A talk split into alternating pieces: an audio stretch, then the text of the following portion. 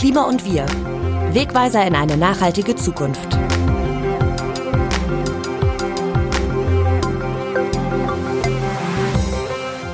Wie geht es weiter mit der Klimagerechtigkeitsbewegung? Das ist eine Frage, die in diesem Superwahljahr viele Menschen beschäftigt. Ich rede heute darüber mit zwei Aktivisten von Fridays for Future, denen lauter Protest allein längst nicht mehr reicht. Und damit hallo und willkommen zur ersten Folge von Klima und Wir, dem neuen Podcast zu Klima- und Umweltthemen vom Redaktionsnetzwerk Deutschland. Mein Name ist Maximilian Arnhold, ich bin Volontär hier beim RND und ich werde in diesem Format mit Menschen über die Klimakrise sprechen, die was dazu zu sagen haben. Menschen, die ihre Folgen spüren, die wissenschaftlich zum Klima forschen und natürlich auch mit denjenigen, die sich dagegen engagieren. Wir sind hier, wir sind laut, weil uns die Zukunft klaut. Wir sind hier, wir sind laut, weil uns die Zukunft. Was wir da gerade gehört haben, ist gefühlt wirklich lange her, die Massendemos von Fridays for Future. 1,4 Millionen Menschen gingen im September 2019 auf die Straße, um fürs Klima zu protestieren. Dann kam das Corona-Jahr 2020, das Klimathema rückte plötzlich von der politischen Agenda und der Protest verlagerte sich weitgehend ins Internet. Nun stehen in diesem Jahr allerdings viele Wahlen an und auch der Straßenprotest soll wieder starten am 19. März als globaler Klimastreik mit Maske und Abstand. Einer, der von Anfang an immer vorne mit dabei war, ist Jakob Blasel. Mein erster Gast bei Klima und Wir hat aber inzwischen einen anderen Weg eingeschlagen und der soll ihn von der Straße bis in den Bundestag führen. Jakob ist 20 Jahre alt, Jurastudent und Fridays for Future Aktivist der ersten Stunde. Vor allem aber kandidiert er für die Grünen für den Deutschen Bundestag. Hallo Jakob, schön, dass du da bist. Moin, moin. Jakob, jetzt habe ich dich tatsächlich als Aktivist von Fridays for Future vorgestellt, aber wenn man sich mal dein Twitter-Profil anschaut, dann sucht man die Fridays da vergebens, da steht nur noch Klimaaktivist. Brauchst du die Bewegung jetzt nicht mehr, wo du für den Bundestag kandidierst? Mm, ich glaube, es ist einfach nur wichtig, das zu trennen. Ähm, Fridays for Future ist ganz klar überparteilich. Fridays for Future hat erstmal nichts zu tun mit irgendeiner Partei und äh, will auch von allen Parteien sofortige äh, Maßnahmen gegen die Klimakrise erlangen. Und das, äh, da kann man sich ja nicht in Verbindung setzen mit einer einzigen. Und mit einer einzigen Partei werden wir die Klimakrise auch nicht in den Griff bekommen. Ähm, und deswegen ist es ganz wichtig, dass wir da einfach einen klaren Trennstrich zwischen Fridays for Future und den Grünen ziehen und Fridays for Future und jeder anderen Partei. Mhm. Du kommst aber natürlich aus der Bewegung von Fridays for Future und möchtest jetzt ins Parlament. Einige Fridays for Future Protestierende sehen das ja auch durchaus kritisch und du warst Ende August vergangenen Jahres auch der erste von Fridays, der gesagt hat, ich mach's, ich möchte für den Bundestag kandidieren. Was hast du für Reaktionen aus der Bewegung herausgekommen? Ganz, ganz, ganz unterschiedliche. Also es gibt, es gibt, glaube ich, in so einer diversen Bewegung dann auch immer auf so kontroverse Aktionen immer ganz unterschiedliche Stimmen. Also es gibt natürlich äh, einen kleinen Teil, der grundsätzlich Parlamentarismus äh, kritisch gegenübersteht und irgendwie sagt, äh, wir müssen hier, wir müssen hier einen Systemwandel erwirken und da hilft es uns nicht weiter, wenn PolitikerInnen anders sind in einem System, was ohnehin schon nicht der Klimakrise gerecht werden kann. Äh, die Position gibt es einmal, dann gibt es Leute, die äh, den Schritt vielleicht einmal kritisieren aus so einer Perspektive, ähm, dass, dass es unklug ist, mit einer einzigen Partei zu gehen, aber man hat da ja nicht wirklich die Wahl, wenn man irgendwie in Parlamenten was aufmischen will. Und dann gibt es aber noch ganz viele, und das war meiner Meinung, Wahrnehmung nach äh, das, was bei mir am häufigsten angekommen ist, ganz viele Leute, die sagen, dass das, dass das ein strategisch total spannender Schritt ist und dass wir daraus auch total viel gewinnen können. Und das ist auch der Grund, warum ich das gemacht habe. Das ist, weil, weil ich glaube, dass wir in unglaublich, an unglaublich vielen Orten ähm, aktiv und präsent sein müssen, weil ich glaube, dass wir die Verbindung zwischen dem Ort der Entscheidung und dem Ort der Veränderung irgendwie ähm, kitten müssen, weil ich glaube, dass wir auf der Straße zwar ganz viel Meinung und Werte ändern, die irgendwie in der Gesellschaft vertreten sind, aber im Parlament muss das Ganze auch umgesetzt werden. Und diesen Schritt, den können wir nur schaffen, wenn wir eben auch ähm, an allen Orten Menschen haben. Und deswegen war das für mich irgendwie ein, schon ein sehr wichtiger Schritt. Und ich glaube, das konnten, konnten von, vom Gedankengang dann auch wieder viele sehr gut nachvollziehen. Sprechen wir mal etwas genauer über die Gründe deiner Kandidatur. Im Zeitinterview zur Bekanntgabe hast du gesagt, wir sind zu frustrierten Aktivisten geworden. Und in einem viereinhalbminütigen Video auf deiner Insta-Seite am gleichen Tag hast du dich noch mal ein bisschen genauer erklärt. Wir hören mal rein. Wir haben tausende Streiks in tausenden Städten organisiert. Wir haben tausendmal erklären müssen, was das 1,5 Grad Ziel für unsere Generation und für Menschen weltweit bedeutet. Selbst als wir mit 1,4 Millionen Menschen zum ersten Mal riesig auf den Straßen waren, mussten wir miterleben, wie PolitikerInnen sich wissenschaftlichen Erkenntnissen verweigert haben und dann Entscheidungen getroffen haben, die gegen die Interessen von unserer Generation gehen. Und das, obwohl wir die Mehrheiten haben für die Einhaltung des Pariser Klimaabkommens und das, obwohl wir die Mehrheiten haben für einen schnellen Kohleausstieg. Und das frustriert mich besonders, weil die Umsetzung scheitert an PolitikerInnen, die Klimaschutz höchstens aus Opportunismus betreiben, aber nicht, weil sie für eine gerechtere Welt kämpfen. Wie fühlt sich das an, wenn du das heute so hörst? Ich glaube, das, was du da gerade abgespielt hast ähm, aus dem Video von mir, ähm, trifft den Kern dessen, was ich sagen wollte, nämlich, dass wir äh, es zwar geschafft haben, Gesellschaft zu mobilisieren, aber nicht immer geschafft haben, Politik zu mobilisieren. Und da gibt es ganz unterschiedliche Ansätze, wie wir das hinbekommen können. Und einer davon ist, selber Politik zu machen. Und das wollte ich vielmehr erklären, dass wir, glaube ich, eine Vielfalt an neuen Ansätzen fahren müssen, wenn wir diese Krise in den Griff bekommen wollen. Und da sind wir aus meiner Sicht auf einen guten Weg und nicht nur, weil ich und andere jetzt für den Bundestag kandidieren, sondern ich glaube, dass wir da auch auf einem guten Weg sind, weil wir unsere, in unseren Aktionsformen diverser werden, weil wir noch enger den Kontakt zu verschiedenen Parteien suchen und darüber sprechen, wie wir krisenresilienter werden können und so weiter und so weiter. Also ich, ich glaube, dass es kann gar nicht die eine Lösung geben, was man machen kann, um die Klimakrise zu stoppen, sondern das muss an verschiedenen Orten passieren. Lass uns noch mal kurz Rückschau betreiben, zurück zu den Anfängen sozusagen. Im August 2018 hat sich die schwedische Schülerin Greta Thunberg erstmals in Stockholm vors Parlament gesetzt und mit einem selbstgemalten Schild gegen die Klimakrise protestiert. Ein paar Monate später gab es dann im Dezember in Kiel den ersten Fridays for Future Protest in Deutschland. Du selbst kommst aus Kiel, hast das alles von Anfang an mitorganisiert. Du kommst ja auch aus der Greenpeace-Jugend, habe ich gelesen. Und was ich auch gelesen habe, ist das Zitat, ich war ein sehr, ich war ein sehr fauler Schüler und plötzlich hatte ich einen halben Vollzeitjob. ähm, ja, ich, ich, muss, ich muss sagen, äh, Schule hat mich äh, einfach nie so richtig ganz begeistert, einfach weil ich das Gefühl hatte, dass es halt irgendwie alles nur eine Übung war für die echte Welt und ich wollte eigentlich in der echten Welt was verändern und nicht auf dem Papier in der Schule. Also ich habe immer noch irgendwie einen ganz guten Abschluss und habe das irgendwie so gemacht nebenbei, aber äh, so mein Hauptfokus war dann halt irgendwann Klimaaktivismus und da habe ich auch viele Dinge gelernt, die man nicht in der Schule lernen kann und deswegen, das war, glaube ich, auch so ein bisschen, um diesen Narrativ aufzugreifen, dass, äh, dass wir irgendwie was Krasses verpassen würden. Letztendlich habe ich nicht weniger gemacht, als ich sonst für die Schule gemacht hätte und ähm, habe deutlich mehr dadurch gelernt, dass ich die, diese Klimastreiks organisiert habe. Wenn du dir jetzt dein Kandidaturvideo von vorhin anhörst, warum macht der Politiker Jakob Blasel das, was du der Politik vorwirfst, nämlich diese vermeintliche Untätigkeit? Warum machst du das jetzt alles anders? Naja, alles anders werde ich nicht machen. Das ist, glaube ich, auch Teil der Wahrheit. Versuche die Dinge mehr so zu benennen, wie sie sind. Ich versuche irgendwie da vielleicht nochmal mit einem aktivistischeren Blick ranzugehen, aber natürlich so ganz, ganz wehren werde ich mich am Ende nicht vor allen institutionellen Pflichten und so weiter. Also das wäre auch, glaube ich, glaube ich, naiv, ähm, so einen Anspruch wie meinetwegen die alte 68er zu haben, dass man alles einmal umkrempelt. So, das kann ich als einzelne Person nicht.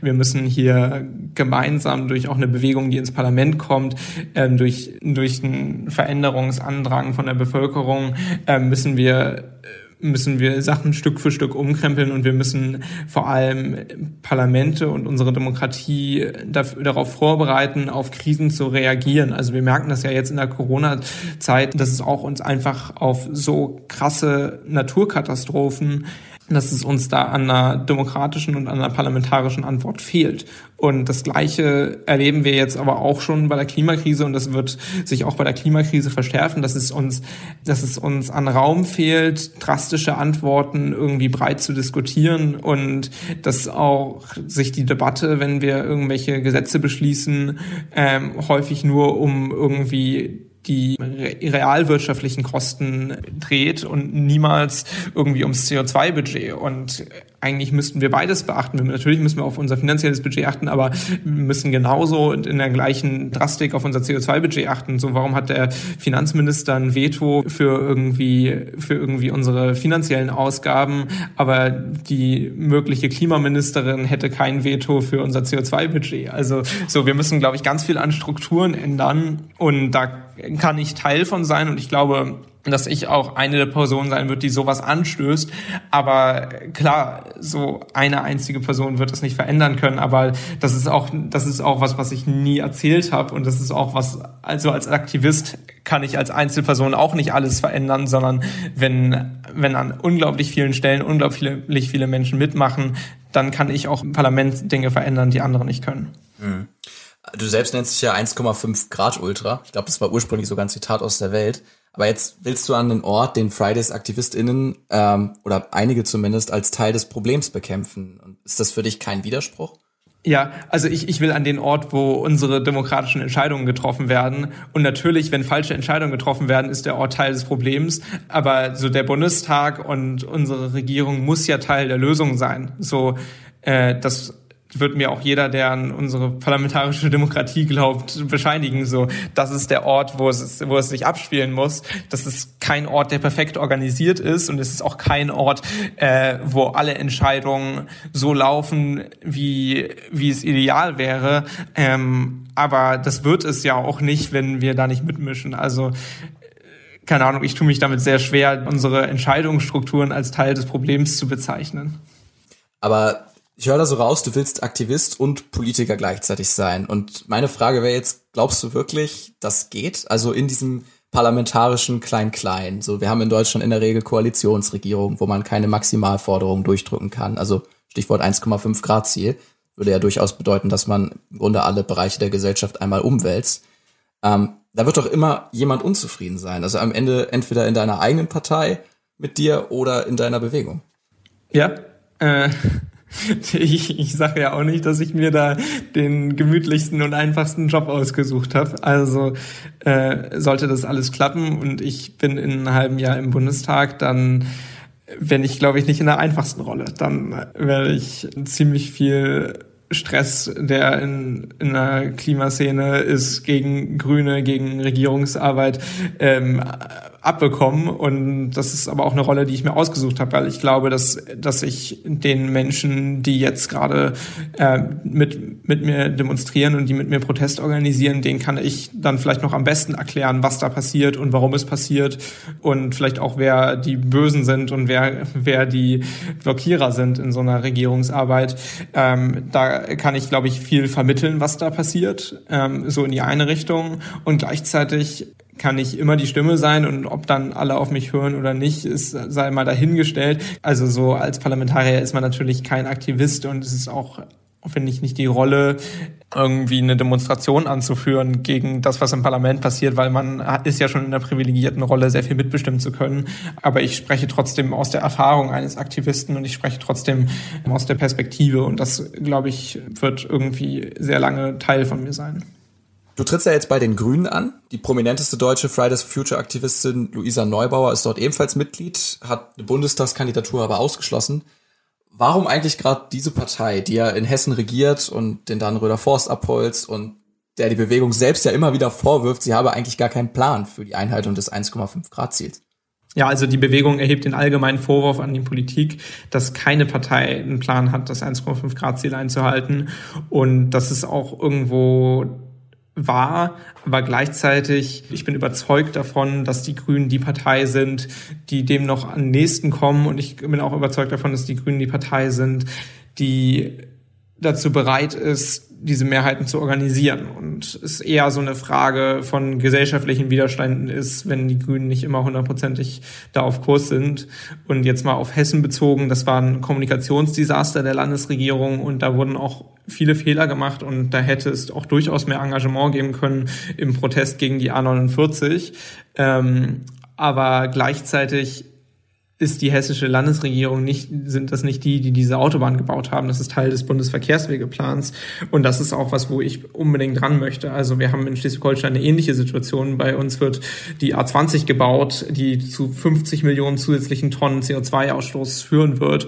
Und da das ist alles im Bundesverkehrswegeplan festgeschrieben, der bis 2030 geplant hat, welche Autobahnen, welche Straßen gebaut werden, aber auch welche Zugstrecken. Und aus meiner Sicht müssen da alle Straßen neu bewertet werden mit, mit einer Bewertung, die auch die Folgekosten von den Emissionen mit einberechnet.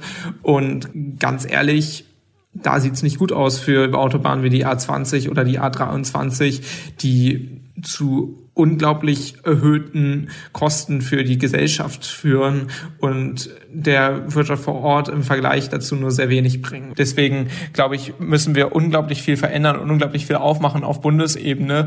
Ähm, und das ist ein Projekt, was, glaube ich, mit den Grünen am ehesten noch gehen wird. Aber trotzdem kann ein Fridays for Future Aktivist, eine Aktivistin, die politisch wirklich was bewegen will, auch in andere Parteien gehen. Ja, auf jeden Fall. Also äh, es gibt ja auch in anderen Parteien die Bereitschaft, irgendwie Klimaschutz zu machen. Ich bin da manchmal nicht ganz überzeugt davon, dass dass es dafür Mehrheiten in der Partei gibt, aber das ist ja wie unser, in unseren ganzen politischen Systemen so, wenn wir nicht in die Parteien gehen, dann werden wir auch in den Parteien nicht die Mehrheiten dafür finden. Wenn wir nicht in die Gesellschaft gehen, dann werden wir nicht die gesellschaftlichen Mehrheiten dafür finden. Und das ist ja eigentlich auch alles, was, was Protest überhaupt will, ist Aufmerksamkeit auf ein Problem zu lenken, damit wir die gesellschaftlichen Mehrheiten organisieren und Aufmerksamkeit in der Partei auf ein Problem zu lenken, damit wir da die politischen Mehrheiten organisieren. Und das ist ja, was erstmal an allen Stellen Stellen gut ist, wenn sich da Leute engagieren. Riskiert man mit radikal grünen Wahlkampfforderungen zum Klimaschutz, Stichwort die von Anton Hofreiter jüngst losgetretene Debatte über Einfamilienhäuser, nicht genau diese politischen Mehrheiten? Dass die Grünen am Ende nur noch irgendwie bei 10 Prozent landen? Das, das ist die Debatte, die ich die ganze Zeit mit anderen Grünen führe. Es ist, glaube ich, weniger eine Debatte darum, ob das jetzt sinnvoll ist, alles zu tun, das 1,5 Grad Ziel einzuhalten. So die meisten Grünen, die ich kenne, wissen das und würden das auch gerne tun. Es ist, glaube ich, wirklich eher eine Debatte darüber, wann wir Mehrheiten verlieren und wann nicht. Ähm, zu den Forderungen von Toni, ehrlich gesagt, was er da gesagt hat, war nicht radikal. Das war was, was auch CDU-Kommunalpolitiker unterstützen. Und äh, er hat ja im Kern gesagt, dass einmal den Fakt, dass Einfamilienhäuser mehr Energie verbrauchen als Wohnungen, mehr Quadratmeter mehr Energie verbraucht, das ist einfach ein wissenschaftlicher Fakt.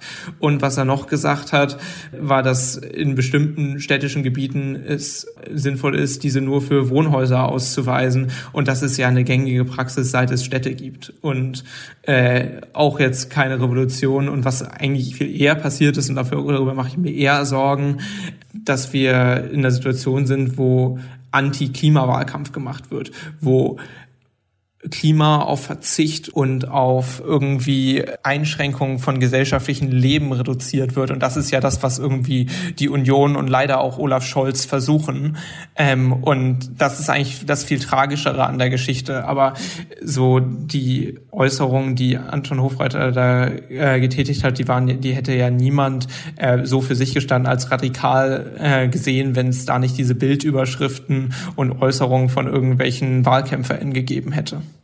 Was hältst du von der Klimaliste auf Landesebene? Weil die haben ja durchaus äh, noch weitergehende Forderungen als die Grünen.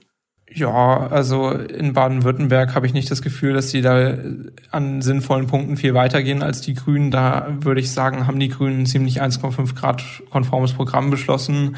Ähm, in Rheinland-Pfalz habe ich das Gefühl, dass, dass es da den Diskurs weiterbringt und eher dafür sorgt, dass mehr über das Klima gesprochen wird. Und deswegen glaube ich, dass wir da irgendwie sehr cool dastehen mit ja, den Grünen und der Klimaliste. Da bin ich sehr froh, dass es irgendwie diese Entwicklung gibt. In Baden-Württemberg bin ich da ehrlich gesagt ein bisschen skeptisch. Da habe ich das Gefühl, dass die Partei sich schon sehr stark aufgestellt hat inhaltlich. Da habe ich eher Angst, wenn da die ein, zwei Prozent an die Klimaliste gehen, dass es dann vielleicht für eine relative Mehrheit der CDU reicht. Und dann haben wir am Ende eine CDU-Ministerpräsidentin und irgendwie zwei Prozent an die Klimaliste für die Katz. So, da weiß ich nicht so richtig, ob das die Leute so durchdacht haben vor Ort. Letzte Frage. Stichwort deine eigenen Chancen. Du bist in Schleswig-Holstein in der Wahlliste mit dem Parteichef Robert Habeck und auch mit Konstantin von Notz. Also zwei Gesichtern, von denen man sagen kann, bekannter geht es nicht.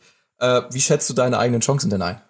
Ja, also es geht dann jetzt letztendlich erstmal um Listenplatz 6. Das, also ich glaube, viele kennen erstmal das Wahlsystem gar nicht in Deutschland so genau. Wir haben in Deutschland Landeslisten und das heißt, äh, dass in jedem Bundesland erstmal die Parteien Listen aufstellen und je nachdem, wie viele Prozente sie dann im Bundesschnitt und dann auch nochmal im Landesschnitt erreichen, kommen Leute in den Bundestag. Sehr kompliziertes System, aber ähm, sorgt dafür, dass es irgendwie eine ganz gute Repräsentation gibt von verschiedenen Stimmen in der Bevölkerung. Und diese Liste wird Ende März aufgestellt und da stelle ich mich innerparteilich zur Wahl. Ähm, und ich denke, dass ich da ganz gute Chancen habe. Ähm, aber es ist ja immer noch eine Wahl und äh, deswegen warten wir das mal ab. Aber ich äh, bin da eigentlich ganz optimistisch. Dann sehen wir Ende März weiter. Vielen Dank, Jakob, für das Gespräch. Ja, danke dir. Ähm, und ich freue mich total, dass ihr diesen Podcast macht. Ja, wohin mit der Klimabewegung in einem Jahr, das uns gleich sechs Landtagswahlen und im Herbst natürlich auch die Bundestagswahl beschert? Ein Jahr voller Ungewissheit wegen Corona, aber in puncto Klimakrise auch voller politischer Chancen. Wenn etwas ändern, dann wohl jetzt. Bisher haben wir viel über den vermeintlichen Widerspruch zwischen Straße und Parlament gesprochen, aber es gibt mindestens noch eine weitere offene Frage. Wenn schon in die Politik, dann für wen eigentlich? Mein zweiter Gast ist wie Jakob ebenfalls 20 Jahre alt und Fridays for Future Aktivist und auch er kandidiert Allerdings nicht für den Bundestag, sondern den Landtag in Rheinland-Pfalz und nicht bei den Grünen, sondern für die Klimaliste, die er mitbegründet hat. Maurice Konrad ist sein Name. Ich grüße dich. Hallo, ich grüße dich auch. Maurice, was ist bitte die Klimaliste und warum genau braucht es die jetzt, um den Klimaschutz voranzubringen? Schließlich haben wir doch schon die Grünen als Partei. Ja, also die Klimaliste ist letztlich ein Projekt, was wir jetzt auf Landesebene mal gegründet haben, bei dem wir gezielt Klimaschützerinnen und Wissenschaftlerinnen unter diesem, unter diesem Narrativ Klimaliste eben in den Landtag bringen wollen und dabei einfach eine sehr, sehr viel niedrigschwelligere Form von Politik betreiben können hinsichtlich des Pariser Klimaabkommens. Wir haben als Klimaliste das ganz konkrete Ziel. Wir wollen, wie gesagt, Wissenschaftlerinnen und Aktivistis in dieses Parlament bringen, weil wir glauben, das ist notwendig, um auch den Protest von der Straße in einen anderen politischen Raum zu tragen. Und ich glaube, es braucht uns jetzt in Rheinland-Pfalz einfach ähm, zum einen, weil wir die, weil wir gute Aussichten haben, auch in den Landtag zu kommen, und zum anderen natürlich, weil wir eine starke Diskursverschiebung antreiben können und vor allem auch die anderen politischen Akteure, ähm, egal ob SPD, Grüne oder Linke, auch stark unter Druck setzen können, weil wir einen anderen Ansatz haben und insgesamt deutlich, deutlich ähm, näher am 1,5 Grad Ziel agieren. Ja, euer Wahlprogramm, ihr selbst nennt es den Klimaplan, das wurde laut eigenen Angaben zusammen mit ExpertInnen aus Wissenschaft und Menschen aus der Praxis erarbeitet. Und das soll einen Weg zeigen, das vom IPCC, also dem Weltklimarat, festgelegte CO2-Budget für Rheinland-Pfalz einzuhalten. Okay, vielleicht da nochmal als Erklärung. Das CO2-Budget, das ist die Menge an Kohlenstoffdioxid, die die Menschheit noch emittieren darf, um das Pariser Klimaziel, also die Begrenzung der Erderhitzung auf möglichst 1,5 Grad, zu erreichen. Nach Berechnungen vom Weltklimarat sind das zwischen 420 bis 1070 Gigatonnen. Bei einem durchschnittlichen Ausstoß von 42 Millionen Tonnen pro Jahr haben wir dafür also noch rund 10 Jahre Zeit. Ihr habt also in eurem Klimaplan auf Rheinland-Pfalz runtergebrochen, was man dafür machen müsste. Nämlich? Ganz viel. Also das Ganze fängt natürlich vor allem an im Bereichen Verkehr und Agrar. Das sind halt relevante Sektoren. Letztlich geht es auch in den Bausektor über. Was wir halt gemacht haben, ist, wir haben uns das Treibhausgasbudget angeschaut und das dann heruntergebrochen auf die einzelnen Sektoren. Und dann immer uns die Frage gestellt, wie viel wird gerade eingespart? Es gibt ja auch schon Einsparungen, das muss man ja schon sagen. Ähm, und wie viel müssten wir einsparen, um eben das Budget einzuhalten? Und dann kommt man am Ende zum Schluss, dass sich halt in ganz, ganz vielen Bereichen eine radikale Transformation einstellen muss. Und wenn wir die nicht haben, dann werden wir auch das 1,5 Grad Ziel nicht einhalten.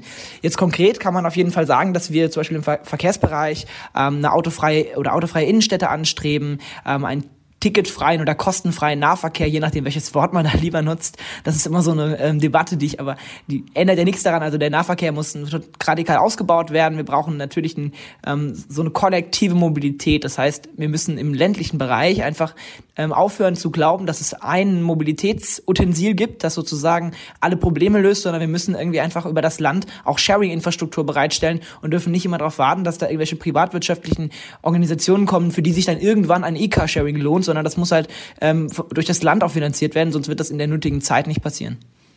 Solche Forderungen oder generell die Forderung der Klimaliste kann man ja durchaus als radikal bezeichnen, weil, du hast es selber gesagt, euer Plan eine Abkehr von der bisherigen Politik darstellt in im Grunde allen Bereichen. Verkehr, Energie, Landwirtschaft. Gleichzeitig gibt es mit den Grünen bereits eine Partei, die sich auch Klimaschutz auf die Fahnen schreibt. Warum gehst du nicht wie Jakob Blasel dorthin und versuchst die Parteiposition von innen heraus zu verändern? Warum hast du einen anderen Weg? Na, ich glaube, dass es einfach auch ein bisschen eine Frage der Konstellation ist, in der sich so eine Klimabewegung ähm, und vielleicht auch einfach so eine Wahl befindet. Ich finde es grundsätzlich ähm, fantastisch, dass junge Leute bei den Grünen sich ähm, auch innerhalb von Friday the Future stark engagieren und dass das da die Korrespondenz besteht, weil man muss auch immer sehen, eine Klimaliste ist am Ende des Tages keine Partei. Also wir versuchen jetzt nicht irgendwie die nächsten 20, 30 Jahre hier uns in der Bundesrepublik als Partei zu etablieren, sondern das ist ein terminiertes Projekt, was ein konkretes Ziel hat und das funktioniert aber auch nur dann, wenn ich eben Leute wie Jakob Jakob zum Beispiel habe, ähm, die in diesen Parteien aktiv sind und mit denen ich korrespondieren kann.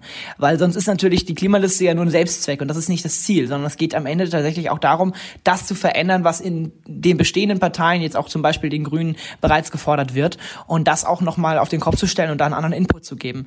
Jetzt muss man natürlich sagen, dass einfach in Rheinland-Pfalz und in der besonderen Situation, in der wir waren, äh, wir eine sehr, sehr starke Gruppe aus Wissenschaftlerinnen und Klimaschützerinnen waren und das Projekt Klimaliste für uns, für die Landtagswahl gut funktioniert hat. Wir haben sehr viele motivierte Leute gefunden und wir haben es auch jetzt schon geschafft, ähm, sehr viel, ähm, sagen wir mal, vor uns herzutreiben, was so die, die Debatte angeht. Und ähm, das ist ein in, in sich erfolgreiches Projekt, aber das ändert nichts daran, dass die Klimabewegung divers ist und sich nicht nur auf Klimalisten fokussiert und auch nicht nur auf die Grünen. Da gibt es auch noch ganz andere Wege und auch andere Parteien, das muss man auch mal dazu sagen. Ähm, ich glaube nicht, dass eine Klimaliste am Ende den Grünen schadet, sondern ich habe immer das Gefühl, dass wir eigentlich dem Thema, was auch die Grünen mit sich assoziieren, ähm, je nachdem in welchem Rahmen, aber mit sich assoziieren, dass wir dem Thema unfassbar helfen und am Ende äh, dafür sorgen, dass eben der Klimaschutz bei dieser Wahl noch stärker auf der Agenda steht, als er das bis jetzt getan hätte. Ja, wir sind ja jetzt auch an einem Punkt in der Gesellschaft, wo wir endlich parlamentarische Mehrheiten für Klima- und Umweltschutz haben, weil ein großer Teil der Gesellschaft eben sagt, so wie bisher geht es nicht mehr weiter. Und jetzt kommt die Klimaliste als neuer politischer Akteur, zumindest auf Länderebene, sozusagen rein ins Game. Ich habe mir mal äh, vorab die neuesten Wahlumfragen in Rheinland-Pfalz angeguckt. Da steht die Regierungs-SPD bei 31 Prozent. Rheinland-Pfalz ist traditionell ja sehr sozialdemokratisch geprägt. Der bisherige Koalitionspartner, die Grünen, liegen bei 13 und sonstige Parteien aktuell bei 7, ziemlich stark. Darunter fällt natürlich auch die Klimaliste, ähm, ohne dass das noch näher aufgeschlüsselt wäre, wie viel genau für euch.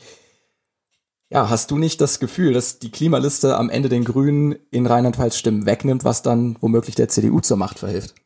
Ich glaube, die Klimaliste hat äh, jetzt schon ganz, ganz viel erreicht, vor allem was jetzt sozusagen die Vordiskussion zur Wahl angeht. Und zum anderen haben wir als Klimaliste auch eine ganz andere Möglichkeit, mit der Marke Klimaliste, mit dem Narrativ ähm, auch Wählerinnen und Wähler zu rekrutieren, die vielleicht aus anderen Wählerinnen-Schichten kommen von demokratischen Parteien. Also die Vorstellung, dass es sozusagen eine konstante, lineare äh, Zahl an Menschen gibt, die im Sinne von Klimaschutz wählen, ähm, die ist, glaube ich, sehr naiv. Und ähm, das ist auch nicht die Vorstellung, die sich herausgibt, wenn man sich zum Beispiel anschaut, wir haben eigentlich, wir haben Wahlergebnisse am Ende des Tages ausgesehen, wir haben Mehrheiten im Parlamenten am Ende des Tages ausgesehen, wo Klimalisten aktiv waren. Da gibt es ja Städte wie Erlangen, wo 4,2 Prozent erzielt wurden. Ähm, selbst wenn man die rausrechnet, ähm, hat man irgendwie gemerkt, dass sich eine ganz andere Debatte angebahnt hat und dass auch die Grünen profitiert haben. Also die Rechnung, dass sozusagen der, die Mehrheiten für Klimaschutz linear an den Prozenten einer Partei hängen, die halte ich für unterkomplex. Und ähm, ja, das ist auch die Position von äh, einigen einigen Politikwissenschaftlerinnen an der Stelle. Ich frage noch einmal, also bekommt man am Ende, wenn man euch wählt, womöglich nicht sogar weniger Klimaschutz statt mehr, weil sich die Bewegung aufsplittet? Nein, also zum einen haben wir immer noch gute Chancen, auf jeden Fall in den Landtag zu ziehen. Das ist, äh, muss man klar sagen. Die Umfragen, die Camp Act rausbringt, werden dann noch mal ein bisschen Klarheit bringen.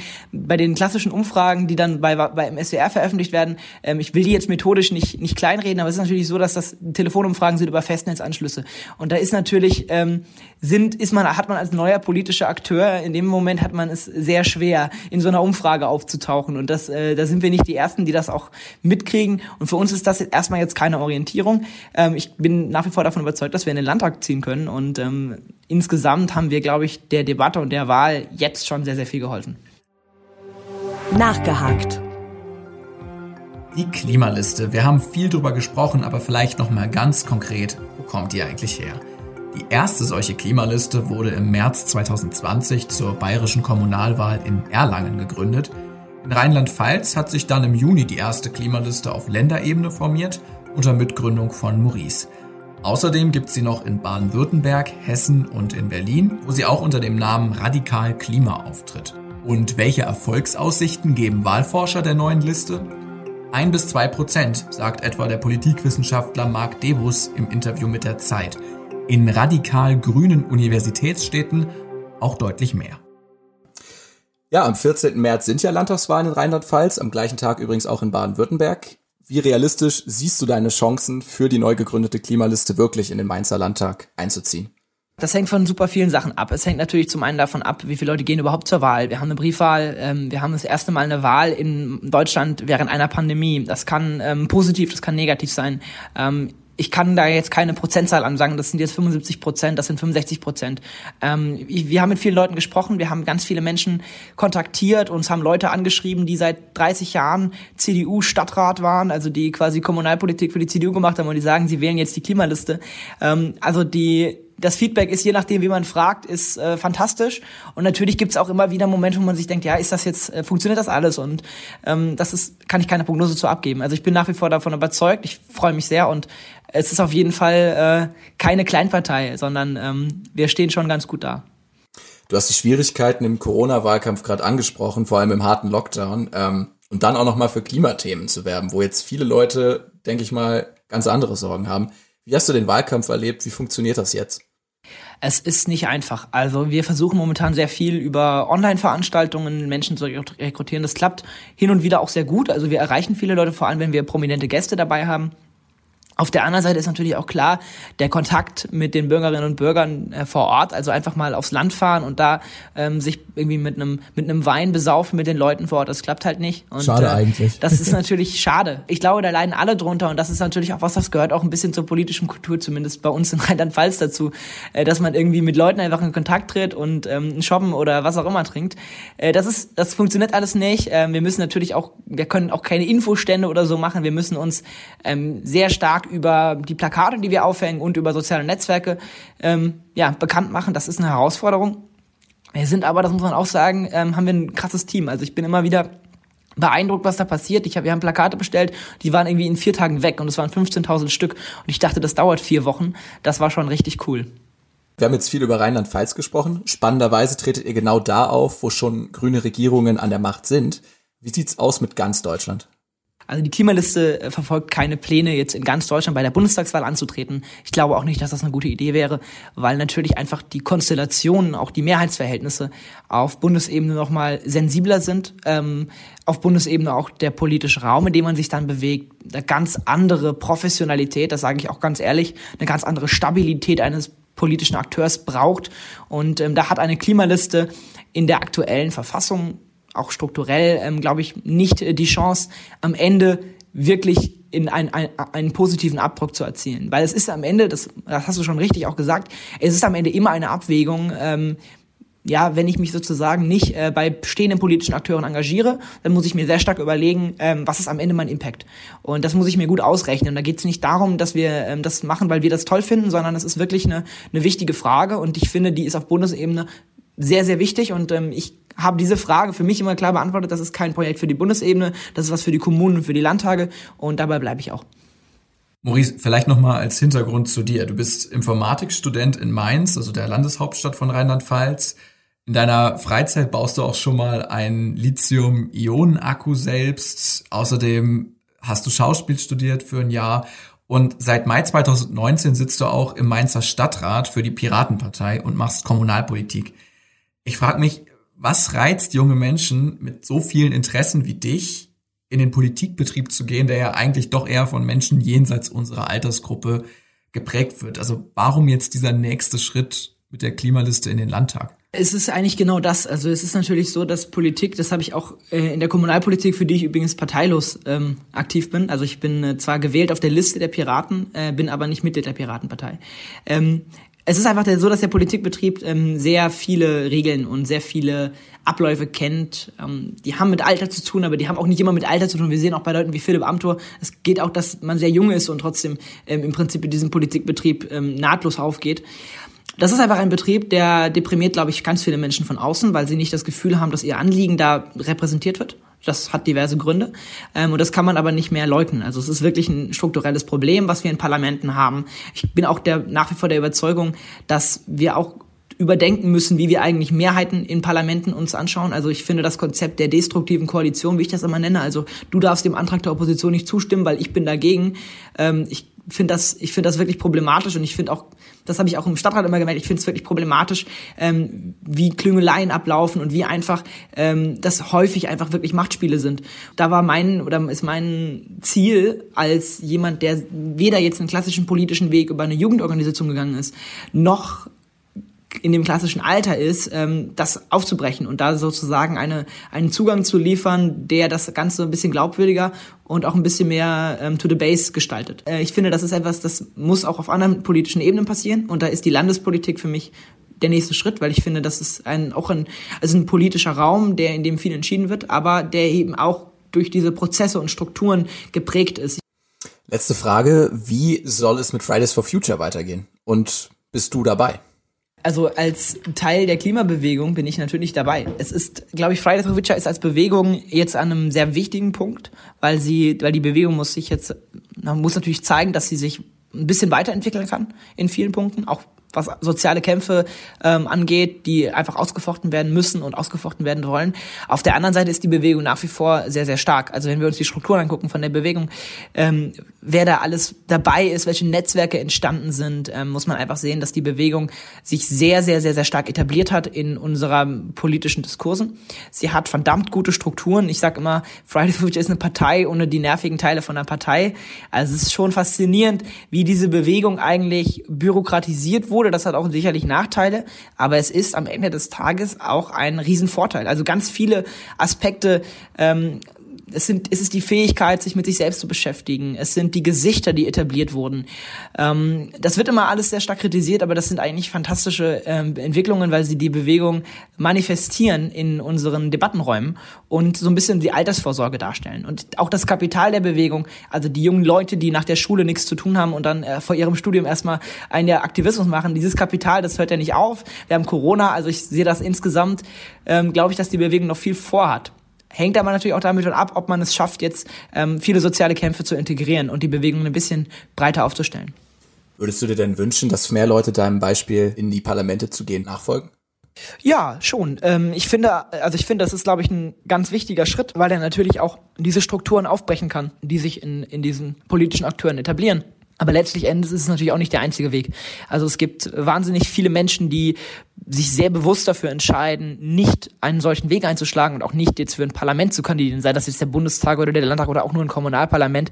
Und das ist auch eine wichtige Funktion, die da eingenommen wird. Also ich glaube, eine Klimabewegung ist am Ende des Tages, äh, kann nicht nur aus Parlamentariern bestehen, ähm, weil die reden sich alles schön. Sie kann aber auch nicht nur aus Bewegungsintellektuellen bestehen. Ähm, so, da, da, da muss irgendwo eine Schnittstelle her und ähm, an der sind wir ja gerade dran. Also wir sehen ja auch in der Bewegung, ob das jetzt Jakob Lase oder Luisa Neubauer sind, das sind wichtige Protagonistinnen, die völlig unterschiedliche Prozesse eingehen, die unterschiedliche Wege gehen und damit natürlich auch ähm, einfach die, die Zugriffs- und, und die Vektoren dieser Bewegung, die halt drastisch verändern. Ich finde das, ich finde das eine tolle Entwicklung und ich glaube, das ist auch nachhaltig. Das ist doch ein schönes Schlusswort. Maurice, ich bedanke mich für das Gespräch. Okay, vielen Dank. Das waren die Klimaaktivisten Jakob Blasel und Maurice Konrad, die sich im Grunde einig sind, das Superwahljahr zum Klimawahljahr zu machen, ihr Ziel aber mit verschiedenen Parteien erreichen wollen.